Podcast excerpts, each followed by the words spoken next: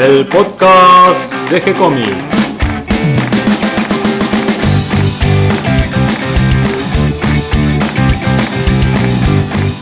Muy bienvenidos a un nuevo episodio de G-Comics, el podcast donde hablamos de todas las técnicas necesarias para realizar un cómic, cómo dibujar un manga y todo el conocimiento requerido para dibujar esa historieta que tenemos dando vuelta en la cabeza. Mi nombre es Gonzalo García y mi intención y la de todos los que hacemos G-Comics es colaborar con aquellos que estén interesados en avanzar, en progresar, en mejorar en su formación como dibujante de cómics. Y hoy por fin tenemos otro mate con superhéroes. Me acompaña Nico Urich. ¿Cómo estás, Nico? Muy bien, Gon. Acá andamos. ¿Y cómo pasa el tiempo? Sí, sí, hace rato que no había un, un mate con superhéroes. Creo que el último fue el de Aquaman, me parece. Y entre mate y mate nos vamos poniendo viejos, como sí, dice el tango. Sí, yo ya estoy más viejo, cumplí años, todo.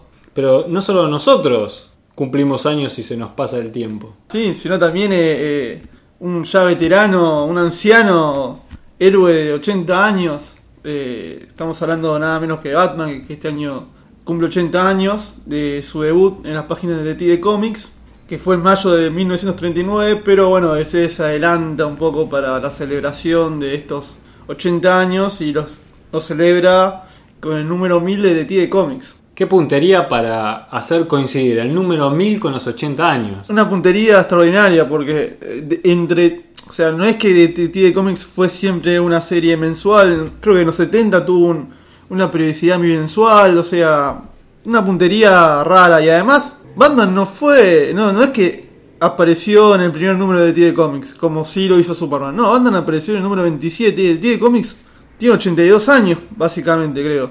Eh, y bueno, le pegaron justo los 80 años con los mil números. En realidad, tendría, si vamos a celebrar los mil números de Batman eh, de Comics, tendría que ser el 1027, no el número 1000. Pero bueno, eh, es más redondo el 1000, obviamente. Y lo celebra, bueno, con varios eh, guionistas invitados, entre ellos eh, Warren Ellis, Scott Snyder, eh, Denny O'Neill, el veterano guionista y editor de Batman. Yo creo que a ese especial le falta un poco más de, de, guionistas clásicos de Batman, ¿no? O sea, tiene muchos autores grosos, pero no, no sé si están tan identificados con Batman. Le faltaría, no sé, un, un Chuck Dixon o otros guionistas que, que, se, que han, se han encargado de Batman durante años y, y como que medio injusto, hoy son un poco olvidados y un poco relegados por la industria, ¿no? ¿Y qué dibujantes van a aparecer en Eh, este número 1000 de Batman? Por lo que recuerdo, bueno, obviamente va a haber. Si en, las páginas, si en Action Comics número 1000 hubo 100, 100 portadas alternativas, acá va a haber 1000 portadas alternativas porque Batman obviamente vende mucho más que Superman. Y dibujantes eh, de renombre, bueno, tengo. No sé si. No, no, no, no me animo a arriesgar, pero creo que va a estar Neil Adams. Eh, igual ellos eh, como que quisieron darle más bola a los guionistas que a los dibujantes. Va a estar Jim Lee, obviamente. No puede faltar Jim Lee, por supuesto.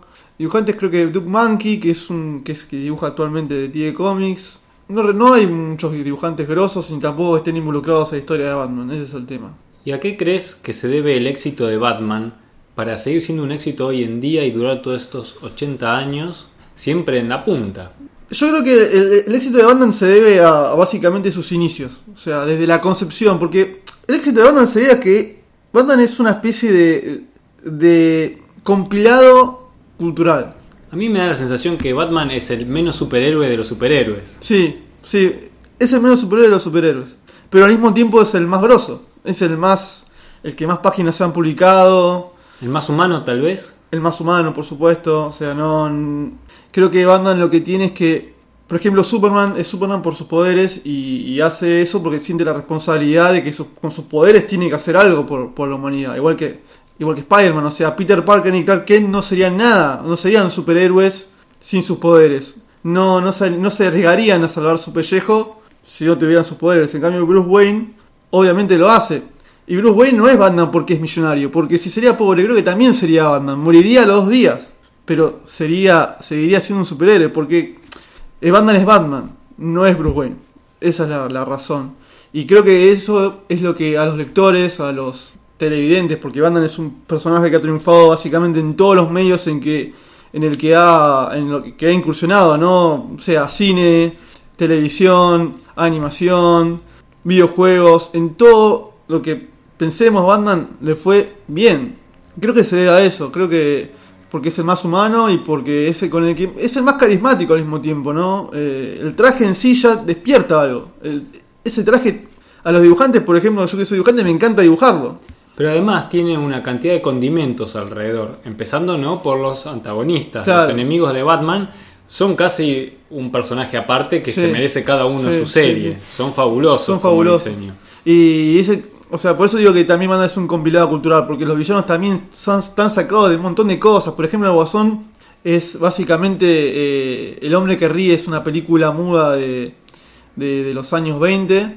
Vos lo ves, es el Guasón. Y, creo que eh, Bob Kane y Bill Finger, que fueron los, los, creadores de Batman, que gracias a Dios Bill Finger hoy puede ser reconocido como creador de Batman y no solamente Bob Kane, han, sabido, eh, Bob Kane y Bill Finger han sabido, eh, o sea, captar bien que era, o sea, siempre tuvieron clara la idea de qué es lo que querían vender y creo que eso, por eso creo que Batman tuvo un, un buen éxito desde sus inicios, porque Batman básicamente fue exitoso desde los inicios, ¿no? Creo que Batman, al igual que Dick Tracy, Claro. tiene como un gran contrapeso por el lado de los antagonistas, Sí. de sus enemigos. Y además eh, son personajes muy atractivos. Sí. Empezando por Gatúbela, ¿no? Y siguiendo por todo, todo el, el listado de personajes, ¿no? Como el pingüino, el guasón. Pero además también me parece que el entorno lo favorece Sí. y le da clima. Sí. Ciudad gótica, la batiseñal, el batiauto, ¿no? O La sea, el baticueva. batimóvil, eh, es fabuloso. Sí, sí, cosas que no se han eliminado, o sea, no han pasado 80 años y la gente dice, no, la verdad que la Baticueva es ridícula. No, sigue, sigue quedando, sigue perdurando en el tiempo y vos nombraste Dick Tracy con sus villanos y Dick Tracy fue una clara, no sé si, sí, influencia, no vamos a decir copia, o sea, Batman no se ha copiado a Dick Tracy, pero Dick Tracy fue una clara influencia de Batman entre, entre el zorro, entre la sombra, entre otros grandes eh, personajes del pulpo, de las tiras, de las tiras cómicas, ¿no? todo eso y lo que tiene lo que tiene Batman es que todo se ha, se ha creado con, alrededor del tiempo no o sea no es que apenas se creó Batman y ya estaban los villanos ya estaba la Baticueva estaba la Batiseñal es- estaba Bati- estaba Batimóvil no al principio era Batman solo sin nada sin ningún background eh, con solo sabíamos que era Bruce Wayne eh, estaba el comisionado Gordon desde el primer número ahí sí pero después no teníamos nada. De a poquito se le fue agregando el origen, la muerte de los padres, se le fue agregando Robin. Eh, Robin se crea básicamente porque Batman no tenía nadie con quien hablar los casos. O sea, era Batman hablando solo de los casos que, que, él protagonizaba o que él investigaba. De hecho, los villanos tam- también. O sea, Batman no tenía villanos grosos al principio. El, primer villano grosso es Hugo Strange, una especie de científico loco. Y recién el número uno de Batman de la revista Batman, que o sea, fue tan, tanto el éxito que tuvo Batman de TD Comics que le agregaron una revista, que es la revista Batman, que es la que no perdura hoy en día porque hay varios relanzamientos todo el tiempo, pero básicamente es la misma, por más que salga un número uno, sigue siendo la misma revista. Y en ese número uno de Batman aparece por primera vez el Guasón, Gatúbela, en el primer número. Tiene una historia clásica de Batman que se llama eh, Batman y los hombres monstruos, que es Batman que pelea con unos gigantes. Eh, y a partir de ahí se, empieza a, crear todo el, todo lo que yo conocemos hoy, ¿no? Eh, todos los villanos, Todo el universo. todo el universo, dos caras. Todo el todo el bati- con el tiempo apareció el pingüino, el acertijo, Alfred, porque Alfred, hoy, si bien Alfred, hoy vemos una, una historieta de origen de Batman y Alfred está desde el principio, ¿no? En los cómics Alfred aparece cuando ya Batman está con Robin. Y al principio Alfred era, era gordo, medio torpe. Después le, le- le cambiaron ese aspecto más inglés, más, más, más sobrio, más, mucho más servicial. No, al principio Alfred era un detective eh, reprimido que salía a investigar con Batman. Era, terminaba siendo un personaje molesto y gracias a Dios lo cambiaron. Y hasta ahora hablamos de todo lo que nos gustó de Batman en estos 80 años. ¿Algunas etapas o cosas de Batman que no te hayan gustado para nada Mm. o que te parece que están de más? Hay un montón de etapas de Batman que, que creo que están de más. Toda la década del 50 de Batman es bastante olvidable. Historias de Batman en la que desaparecen los villanos prácticamente en la década del 50. Creo que debe quedar el Guasón y Gatúbela. Pero en esa, en esa época básicamente viajaba por el espacio, viajaba a otra dimensión, lo hacían gordo, pasaba por mutaciones físicas. Era la, o sea, la onda de los... ¿Qué pasó en los 50? Estaba la censura y también había explotado el género de la ciencia ficción. tanto en los cómics como en el cine. Eh, y básicamente en esos en los años 50 fue bastante, bastante olvidable. Eh, y, y qué sé yo, al, al ser Batman un superhéroe que necesita todo el tiempo material, todo, necesita todo el tiempo material, material, generar un poco controversia. Eh, hay muchas sagas grandes de Batman que me parecieron. eh, la saga Nightfall, por ejemplo, que es la saga en la que Batman le rompen la columna. Eh, estaba era la de los 90 la moda en la que era era matar a un superhéroe o hacerlo malo o, o, que, o que le rompan la columna. Y bueno, esa saga en la que Batman le rompen la columna, o sea, por el villano Bane. Bane es un villano creado especialmente para esa saga para derrotar a Batman. Eh, después, al Batman a quedar paralítico, viene un reemplazante que se llama eh, Jean Paul Wiley, que era Azrael. Y eh, Azrael era básicamente una especie de, de, de asesino, de una especie de, Terminator humano, ¿no? Un, un tipo que fue programado para ser asesino. Para, no sé, para una orden superior, para una misión sagrada, pero seguía siendo un asesino. Y Bruce Wayne, que durante 50 años había sido un tipo bastante lúcido, tiene un momento de, de- de estupidez y decide que un asesino, porque Batman ya sabía que él, que él era un asesino, sea Batman. Toda la saga me parece malísima, era todo necesidad de, de ventas, una pérdida de tiempo. Y en estos 80 años, ¿qué serie o qué parte o qué punto fuerte eh, te parece que llega a un nivel de, de arte muy elevado en Batman? De arte, eh, bueno, creo que hay un quiebre muy importante en los 70, eh, cuando llega Neil en el que finalmente le da el aspecto definitivo a Batman. Eh, durante pasó por varias mutaciones en cuestión de estilo. Al principio tenía esas, esas orejas grandes, usaba pistola, tenía unos guantes muy chicos, pero en los 40, ya al principio de los 40, ya le dan esa imagen amigable de, de que, como siempre sonriendo, con las orejas bien, bien con los cuernos bien cortitos, eh, con el traje negro. Después, en los 60, antes de la serie, le hacen el cambio de traje, un poco de cambio de aspectos. Hay un cambio visual, pero no, no despertaba ninguna. eh, no, era un personaje oscuro, porque después, abordémonos, llega la serie y la serie se debía un poco de, de eso. Eh, pero al acabar al acabarse la serie, al acabar el boom de la serie, los cómics que como las historietas quedan un poco en offside porque las historietas habían empezado a beber un poco de la serie y la serie, o sea, la historieta había empezado a vender muy bien con la serie de televisión. Al terminarse la serie de televisión se acaba el éxito de los cómics y necesitaban hacer un cambio visual importante, un cambio no solamente visual sino en las historias y todo. Eh, se rompe el dúo dinámico, Robin se va, llegan guionistas nuevos, como el caso de Frank Robbins, eh, dibujante Frank Robbins, ya era, consa- ya Frank Robbins, o sea, no, no era un que recién empezaba. Frank Robbins ya era un dibujante consagrado que iba a escribir a Batman, no, no lo dibujó, dibujó un par de historias sueltas mucho más adelante. Llega Danny O'Neill, que es otro guionista, y llega Neil Adams. Y a poquito, eh, Neil Adams le empieza a cambiar el aspecto a Batman, hasta que finalmente, eh, junto con Danny O'Neill como guionista, vuelven a dar esa imagen de oscuridad, de esa presencia oscura de Batman que tuvo en los primeros 5 o 6 historias que hizo Ken junto a Bill Finger, pero acá como que no puede haber un retroceso a partir de, de, de Neil Adams como, como personaje. Batman no puede volver a ser ese personaje amigable que era en los primeros, que fue durante los primeros 20 años y siempre va a seguir siendo el mismo desde eh, y Neil. O sea, le hicieron no solamente un cambio visual, sino también eh, eh, al background le dieron un mucho más oscuro. O sea, Incluso me parece que a medida que fueron avanzando los años se fue oscureciendo todavía más. sí, sí, se fue oscureciendo mucho más. Pero yo creo que ellos sentaron las bases de lo que es el Batman moderno hoy en día. O sea, Neil Adams eh, no solamente era un grosso Neil Adams en- en- o sea, Desde antes Desde de Batman. antes, desde antes de Batman ya era un grosso. De hecho, ya di- dibujaba Batman en una serie llamada Brave and the Bold.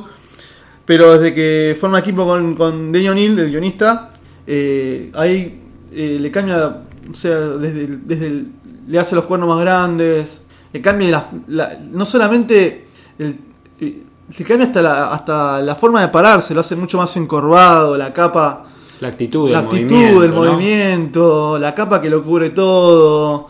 Eh, yo creo que fue el cambio más importante visual que tuvo Batman. Después durante los años sí hubo, hubo de hecho, Frank Miller con Dark Knight, con Dark Knight eh, también fue bastante importante. eh, pero El Dark Knight es de Frank Miller, o sea, es el Batman de Frank Miller. Yo no sé si es el Batman, Batman, ¿no? Eh, para mí el Batman sigue siendo Neil Adams y, vos ves al Batman hoy en día y, y sigue siendo básicamente el de Neil Adams. Nadie más se corrió de eso. Sí, puede venir dibujantes como Jim Lee y todo lo que quieras, pero sigue siendo de Neil Adams, porque no se pueden correr de eso. Y hay varios dibujantes argentinos que dibujaron a Batman. Eh, dibujantes arge- y bueno, Catena dibujó eh, y la primera historia de Catena que es el Batman Pirata. eh, está, muy, está muy buena esa. Creo que hay otra historia cortita de Batman Pirata. Después hizo un. ¿Cómo es la historia del Batman pirata? ¿Por qué Batman es pirata? Porque eso salió una- en una época, un anual de. eh, eh, una tanda de anuales que eran todos Elseworlds. Eran todos de otras series de otros mundos. Que era el sello de ese que ya hemos hablado. eh, y en esta historia Batman es pirata, Robin también, el Guasón también. El Guasón es como una especie de, de Capitán Garfio. eh, Robin también. Después hacen una secuela en el que el villano es el pingüino, como el morir el Guasón en esta historia. El villano es el pingüino, pero es como una especie. Es Batman, el Batman del presente, pero llevado al, al, mundo de los piratas y ese tipo de cosas, ¿no? Ah, en esta historia tuve las buenas, no es villana. En ese, en ese año también sale otro anual de Batman y también dibuja un, varios argentinos. Que no me acuerdo el nombre de ellos, pero creo que fue media, un poco, un poco desastrosa esa historia. Con el tema de entregas, ese tipo de cosas. Eh, pero bueno, es un, es un detalle, es un, es un- dato de color. Después hay otra historia de Alcatena que dibuja un par de historias más de Batman. Otra con. Esta la del pirata, es junto con Chuck Dixon. Eh, después hace un otro Ellsworth con Alan Grant, que es otro dibujante, eh, otro dibujante, otro guionista de Batman eh, importante, que fue durante muchos años guion- guionista de, de, de TV Comics, luego pasó por Batman, después otra serie de Batman llama Shadow of the Bat. Acá en esta historia se llama Batman de Arkham, que es una historia en la que Batman es básicamente eh, una especie de, de psiquiatra del asilo Arkham. Es una historia que está ambientada en 1910, en los primeros años del siglo, del siglo XX. Y en esta historia Batman es el, es el gerente del asilo Arkham. Están todos los villanos en el asilo. Eh, acá Acatena hace un Batman más parecido al de Bob Kane, al, al primer Batman. ese eh, No el Batman de los 40, sino de los, años, fines de los años 30. Ese Batman con las orejas raras, con los guantes cortitos. Esa historia está, está buena, eh, la historia está bien, el dibujo de Acatena está muy bueno. Qué bueno que lo nombres Alcatena porque hoy nos vamos a reunir en la meetup y lo Claro. tenemos de invitado especial. Sí, sí, buenísimo. Después hay otra historia de Catena que también hace junto a Alan Grant, eh, que es el origen de Cara de Barro, de Clayface. Ahí el dibujo está, está más al Catena. eh, el diseño de Batman es más, al- es más Batman, no es el diseño de Batman eh, clásico. Y después hay otra que a mí me gusta mucho, que dibuja Catena, que es el origen de Man-Bat. Man-Bat es el villano de, de Batman, que es un es como Batman a la inversa, en vez de ser un hombre murciélago, es un murciélago hombre, es, eh, es un murciélago eh, antropomorfo. En realidad es un, es un ser humano que se llama. Eh, el nombre. Bueno, el nombre de Man Bat. Eh, Kirill Armstrong, ahora me acuerdo. Eh, que, que hace que experimenta con, eh, con genes de murciélago eh, y se inyecta y se transforma en Man-Bat. Que es una especie de. no, es, no termina de ser, un villano porque es un tipo que no está, no está consciente de sí cuando es Man-Bat. O sea, el poder. el- el- la sed de, de transformarse en murciélago le puede más, pero no es un villano. No tiene malas intenciones, ¿no? ¿Y algún otro dibujante argentino que recuerdes que haya dibujado Batman? Argentino, que sé. Bueno, Olivetti hizo varios, varios, eh, eh, va- varios varias historias de Batman, una con Depredador. Eh, hay una, una historia corta de ellos de Dark Knight que dibuja Olivetti. Rizzo. Rizzo, ah, obviamente Eduardo Rizzo, sí, por supuesto. Eh, Eduardo Rizzo estuvo, están muy buenas las cosas que hizo Eduardo, Rizzo. con Y por el buen manejo de blancos y negros, esos Claro. planos Yo creo que es el dibujante. oscuros que hace. Sí, creo que es uno de los dibujantes indicados para Batman. La primera historia que hace Rizzo con Batman es Broken City. No, la primera historia que en realidad hace Rizzo con Batman es una que sale en un corto que se llama. que está. Que salieron unos backups, que salió una revista que se llama Gotham Knights, que era del sello Batman blanco y negro. Que, se los recomiendo a todos Batman blanco y negro, que es. La primera edición de blanco y negro de Batman es una edición de. salieron cuatro números, después salieron un tomo, donde varios dibujantes y guionistas invitados hacen una historia corta de Batman, en blanco y negro. Hay, hay de todo, eh, dibuja eh, Walter Safino llega a dibujar un, eh, un cortito de, de, de Batman que está muy bueno. Sí, está fabuloso. Sí, y después eh, salen Batman Blanco y Negro, vuelve en hacer un backup en esta revista de Gotham Knights y dibuja eh, Eduardo Rizzo una historia corta junto a Brian Nazarelo, que era la dupla de, de 100 balas. Después esta dupla se vuelve a reunir en la revista de Batman, en una historia corta que llamó, en una historia corta, una saga corta en realidad llamada Broken City. Eh, el dibujo de, de, está, eh, de Rizzo está muy bueno. A mí la historia mucho no me gustó, pero el dibujo está muy lindo. Aparecen todos los. No, no sé si ya no aparecen todos. No, aparece Killer Croc, el pingüino. Eh, o sea, vemos el, cómo Rizzo eh, hace a los villanos de Batman. Que no, o sea, que le dieron la libertad para hacer a los villanos de Batman. Acá Killer Croc lo hace con una especie de, de gángster. Al pingüino le dan una, una forma mucho más, eh, más grotesca. Está, está muy lindo el dibujo. Y después, creo que sería la más recordada de esta dupla con Batman. Es la de eh, el, el Batman de Flashpoint. Que hicieron Flashpoint fue un, evento de DC en la que Flash cambia la línea temporal y todo ese tipo de quilombos. Eh, en la, esta historia, los asesinatos, o sea, en el crimen acá no murieron los padres de Batman, murió Bruce Wayne. Y acá el que es Batman es el padre de Batman, o sea, Thomas Wayne. Eh, acá Rizzo le crea un traje nuevo a Batman, le hace un traje con un, con un óvalo rojo, pero el murciélago, el murciélago sobresale del óvalo, está por fuera del óvalo. Eh, esa historia está buena. Porque, si la cuento la historia, la, la spoileo, no la quiero spoilear. Eh, se la recomiendo. O sea, el, el, el, dibujo de Rizzo es buenísimo. Yo creo que otro punto importante en estos 80 años de Batman es eh, la, la, versión para animación sí. que hace Bruce Timm. Sí. Con esas formas geométricas, sí. con esa línea marcada de, de, dibujo animado moderno. Pero que le logró dar un, un clima a la animación de Batman y a los diseños de Batman eh, que no solo lograron una animación para niños, sino también para los más grandes. Claro, yo creo que ese Batman es el Batman definitivo. Además, no solamente. En primer lugar, porque fue tan grosso que fue hasta llegó a ser más importante que los cómics. En una época en la que los cómics de Batman no se podían leer, porque era la época de Knife, lo que yo te acabo de decir recién, que era, no se podía leer Batman en esa época. Y estaba la serie animada. Y la serie animada tenía mucho más calidad que cualquier cómic de Batman de la época. Y además lo trascendental fue que muchas de las cosas de la serie animada se terminaron transportando el cómic. Harley Quinn es un ejemplo. Hoy lamentablemente tenemos Harley Quinn por todos lados. Pero Harley Quinn era un personaje de la serie animada y, y estaba buenísimo porque en esa historia era Harley Quinn como tiene que ser. O sea, no es que Harley Quinn es un personaje que vale por sí solo, no, vale en la serie animada. Eh, estaba bueno porque en esta historia Harley Quinn básicamente era una enamorada del, del guasón. Eh, era esa típica persona que quiere cambiar a, a, su pareja y la pareja nunca va a cambiar. Y en realidad guasón nunca la, nunca la quiso Harley Quinn, la tiene como una especie de, de, sirvienta que la usa para, no sé, para zafar de Batman, para pegarle a tal, a tal tipo. Eh, yo creo que, que, la serie animada fue muy importante. Eh, no solamente, yo vuelvo a decir, fue más importante que el cómic. O sea, muchas cosas de la serie animada se trasladaron al cómic. Eh, muchas cosas de la.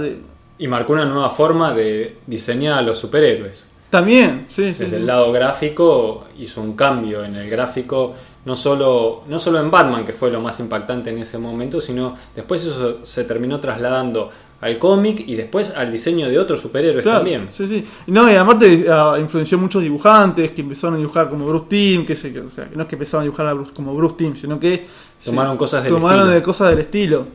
Y además, lo que estaba bueno en la serie animada, otra vez, nuevamente, los villanos.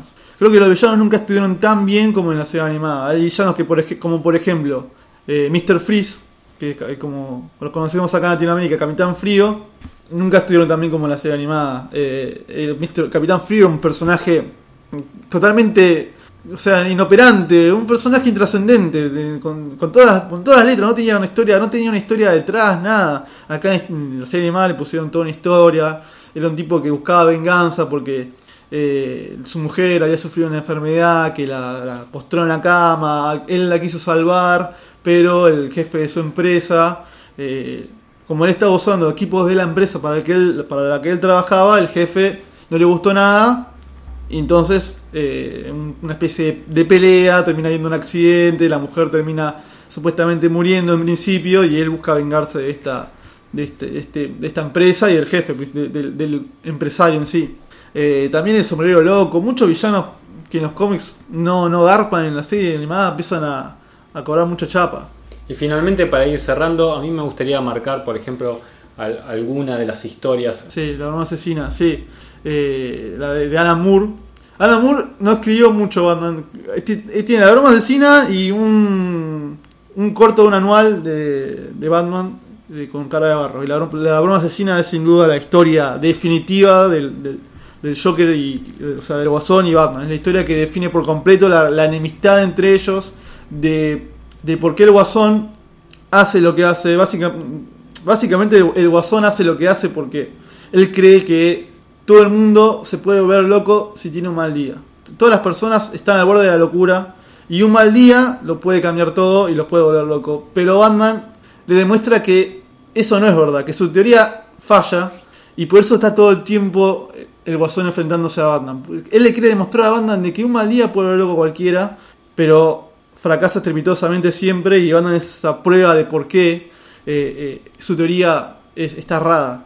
Es una historia magnífica, muy bien escrita y muy bien dibujada. Muy bien dibujada por Ryan Bolan, que por esa historia creo que se, está entre los cinco mejores dibujantes de Batman. Solamente por esa historia y obviamente el mejor dibujante que, que- que tuvo el, el Guasón. Eh, Y creo que hay una edición en blanco y negro. hay una edición de blanco y negro, se llama The Killing Shock Noir. Eh, sí, eh, yo prefiero comprarme eso hoy en día que la, la reedición actual, porque la reedición actual le cambiaron los colores. Personalmente yo me, me gustaría tener la edición de perfil, la que traduce Andrés Acorsi, que está, está muy buena. Eh, creo que se, se consigue, ¿eh? no, no es una, Sí, es la que no yo es tengo. una gema es la que tengo y, y- y tiene además esa cuestión con el papel, Claro. que es el papel al que estábamos acostumbrados nosotros a Sí, ver los sí, superhéroes, con ese color que se va como opacando con los años y la hoja volviendo amarilla. Sí, sí. Eh, igual hay muchas más historias de Batman que son clásicas. La Dark Returns de Frank Miller, que sin, para muchos es la historia definitiva de Batman. Eh, Año 1 también de Frank Miller con Dave Mazzucchelli. Yo creo que esa es la historia definitiva de Batman. Año 1 me parece que es la historia definitiva de Batman. Porque el Dark Knight es un- me parece que más una desconstrucción de Batman. Lo que hace es desconstruir a Batman. En Dark Knight, eh, Miller lo hace, principalmente lo hace viejo, eh, a, a Bruce Wayne, eh, lo hace, le, le- le da una mirada mucho más pesimista. Casi te digo que es un ultra facho Batman en esa historia. Además, eh, tiene esa cosa de los hijos de Batman, esa cosa que a mí me. Casi, es un Batman que casi nazi. o sea, me encanta Dark Knight, pero me gusta mucho el Batman de esa historia. En cambio, en año 1 está mucho mejor. eh, es un Batman mucho más idealista, eh, mucho más definido por lo que hace. No lo hace porque es.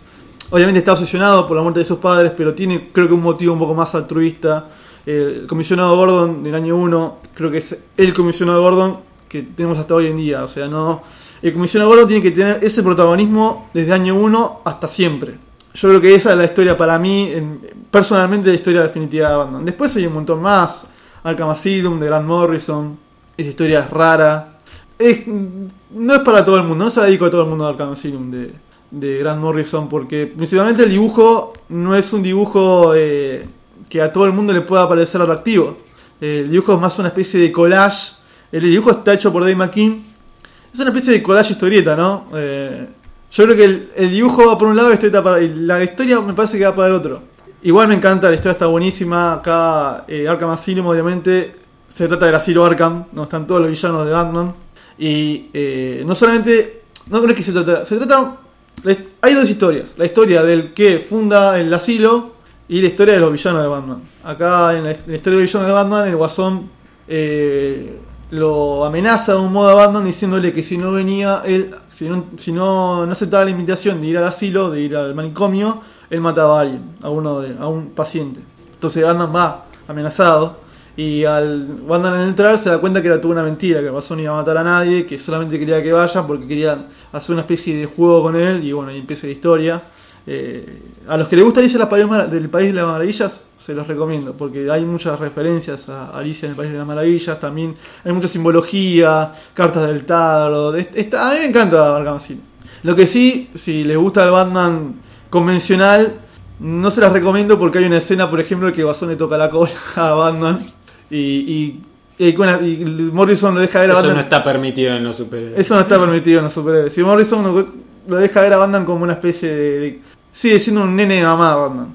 Pero bueno, después Morrison me encantó la explicación que dio después, que él dice que Arkham Asylum en realidad es un sueño. Es un sueño que tiene Batman, que una especie de estado de inseguridad, eh, número sueño de viaje espiritual. Él dice que es más un viaje espiritual que un sueño. Y al acabarse la historia, es el Batman que seguro de sí mismo, estratega, que es el que más es- él él escribe después más adelante, ¿no? Esa explicación me gustó.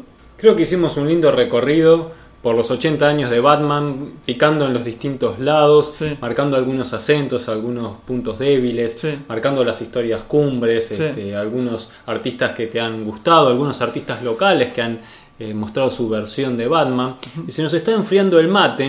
Eh, antes de que terminemos el termo de agua, eh, no sé si querés hacer algún cierre de este mate con superhéroes en el que estamos recordando a Batman. Eh, sí, me gustaría cerrar diciéndole que bueno, que, que lo lean a Batman. O sea, no hace falta leerte la serie de Batman por completo. Hay un montón de, de tomos eh, que recopilan eh, historias sueltas de acá por allá. eh.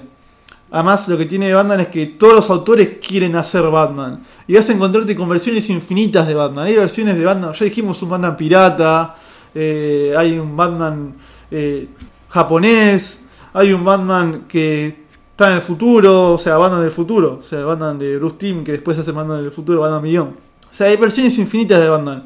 Y eso es lo que tiene de bueno, que, que Batman da la libertad de hacer un montón de cosas a, lo- a los artistas, eh, más allá de que todos hay un, hay un hecho comercial detrás de eso, pero eh, la, la idea es, sigue siendo atractiva, creo. Creo que la idea no envejeció. O sea, no van a pasar 80 años y vas a decir, la verdad que el origen de Batman no da que, que maten a los padres.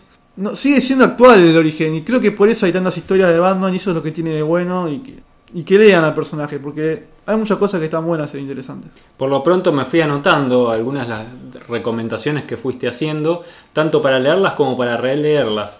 Y creo que ese es un lindo listado que nos marcaste, e incluso en algunas historias nos, nos contaste el principio como para que nos den ganas de leerlas. Eh, así que bueno, eh, acá está el listadito, se los dejamos también a todos nuestros oyentes. Y espero que nos encontremos en una próxima oportunidad, Nico, Sí, sí. para seguir hablando de superhéroes. Sí. No vamos a esperar a que otro de los superhéroes cumpla 80 años No, para seguir tomando mate, ¿no? Que eh, no son muchos los que van a cumplir 80 años en los próximos. Puede ser que sí, no, sí, faltan.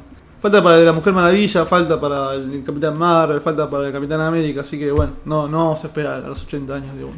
Nos encontramos pronto entonces, hasta aquí llega el episodio de hoy.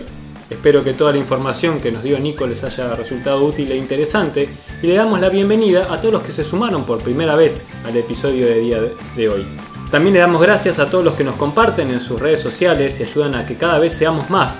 Recuerden que pueden escucharnos en iTunes, en Evox, también nos pueden encontrar ahora en Spotify, en el Google Podcast y todos esos lugares donde hay podcast. Bueno, ahí tratamos de estar. Si les gustó el programa pueden darnos un me gusta o escribirnos una reseña. Y también pueden acercarnos sus sugerencias y propuestas a través del mail o si no, nos escriben directamente en nuestra página de Facebook. Les vamos a responder siempre con alegría y por supuesto continuaremos publicando nuevos episodios. Muchas gracias Nico, gracias a todos y hasta la próxima. Nos.